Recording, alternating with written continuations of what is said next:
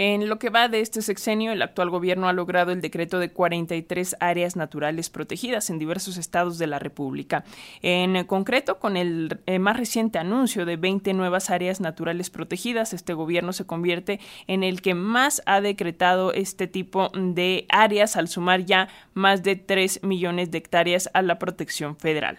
Algunas de las nuevas áreas naturales protegidas son los manglares de Puerto Morelos en Quintana Roo, el Parque Nacional Carmen Cerdán en Puebla, Lago Tlahuaquejico en la Ciudad de México y el Estado de México, Tlachinoltepetl en Veracruz, el Parque Nacional Bajos del Norte en el Golfo de México, Parque Nacional Zona Marina de la Isla Isabel en el Golfo de California, el Semidesierto Zacatecano, el Parque Nacional Nuevo Uxmal en Yucatán y en Campeche, la, la montaña Laquist y María Eugenia en Chiapas, las canoas en Colima, montañas de la comarca lagunera en Durango, la Reserva de la Biosfera Sierra del Vallejo Río Ameca en Nayarit y en Jalisco, el Santuario Cotorra Serrana Occidental en Chihuahua y la Reserva de la Biosfera Sierra Tecuani en Guerrero.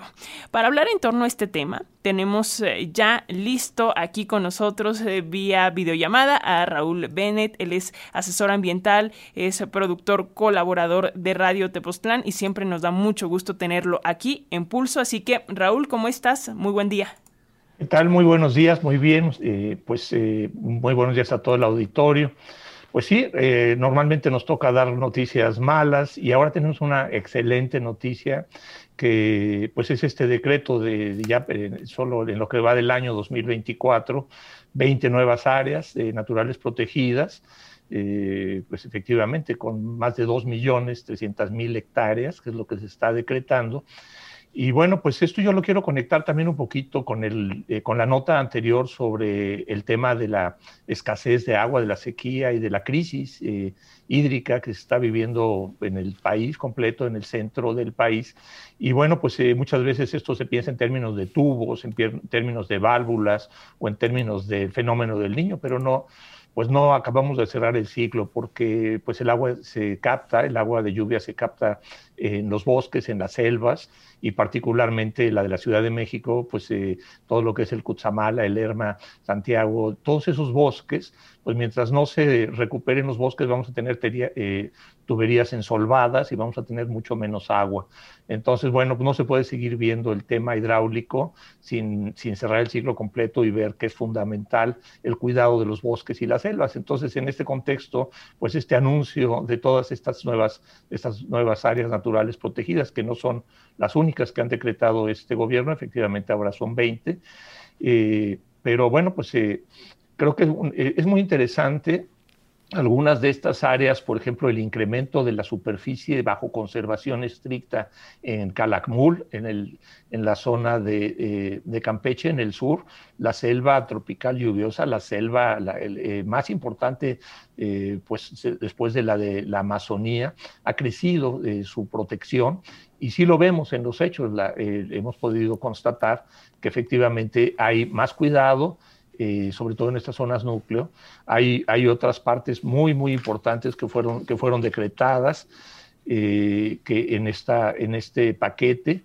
lo, que está, lo que se está también haciendo y sumando a las otras que ya se habían, que se habían decretado, pues es lo que se está haciendo, es, pues es algo histórico, porque durante décadas muchas de estas reservas las, habían, las habíamos, me incluyo, demandado y peleado y trabajado, organizaciones de la sociedad civil, eh, comunidades, ejidos, y ahora vienen eh, pues este, estos decretos.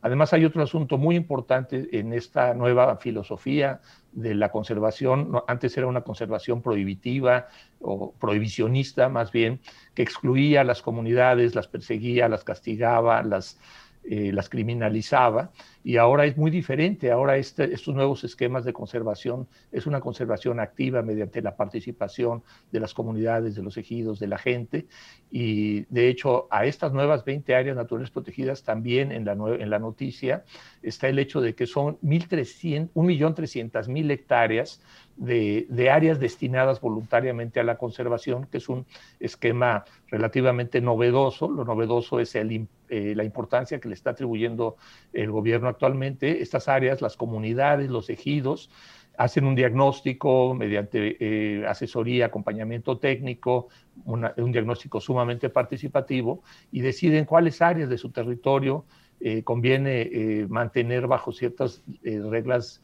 y acuerdos de conservación y este, o de aprovechamiento sustentable y decretan estas áreas, obtienen eh, apoyo del gobierno, pero ya no son los parques nacionales, no solo los parques nacionales, las reservas de la biosfera, las áreas de protección de flora y fauna, sino estas áreas destinadas voluntariamente por la comunidad a la conservación. Eso es interesantísimo que está ocurriendo.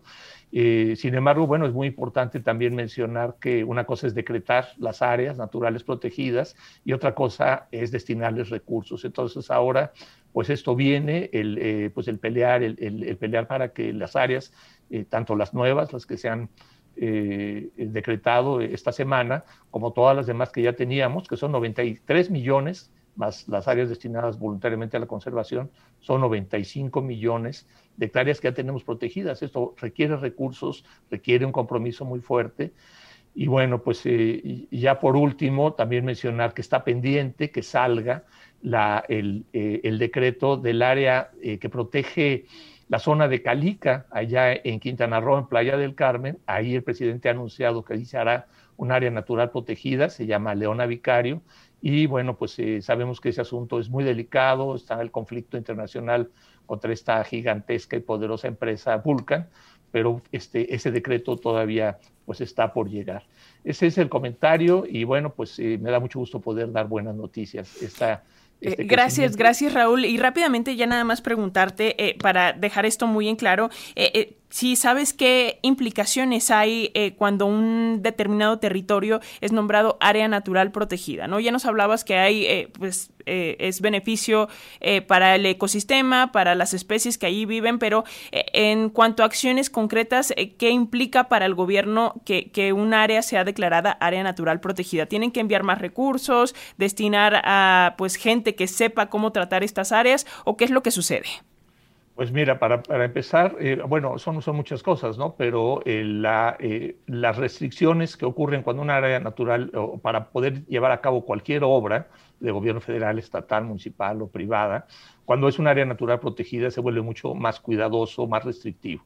Pero hay un asunto muy interesante, no olvidemos que hace pocos años se cambió la ley minera, eh, de una manera también muy favorable, lo comentamos aquí en su momento, y esta ley minera, antes, o en la ley minera antes se permitía hacer explotación minera en las áreas naturales protegidas, ahora está prohibido, entonces de entrada cualquier autorización o cualquier actividad minera eh, que se pretenda llevar a cabo en estas áreas naturales y en todas, pues eso este, está automáticamente prohibido. Por ejemplo, también está prohibido, independientemente de lo que pase con la batalla contra el maíz transgénico y los organismos genéticamente modificados, de entrada en ningún área natural protegida se pueden sembrar. Tenemos 92 millones de hectáreas eh, ya decretadas como áreas naturales protegidas y entonces, eh, pues este tipo de cosas, ¿no? Por supuesto que hace falta pues un compromiso más importante, hay que fortalecer la Comisión Nacional de Áreas Naturales Protegidas con personal, con presupuesto, con capacidad.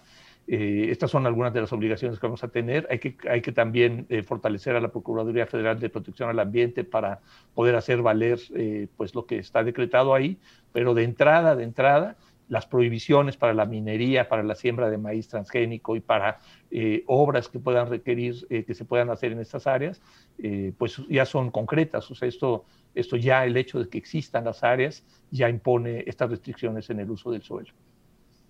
Pues ahí está. Muchísimas gracias por compartir esta información con nosotros, Raúl, eh, Raúl Bennett, asesor, asesor, ambiental, productor, colaborador de Radio Tepoztlán. Una buena noticia y pues de estos temas, por supuesto, seguiremos hablando. Te enviamos un fuerte abrazo. Pues igualmente, muchas gracias y un fuerte abrazo para todo el auditorio. Hasta la próxima. Hasta pronto.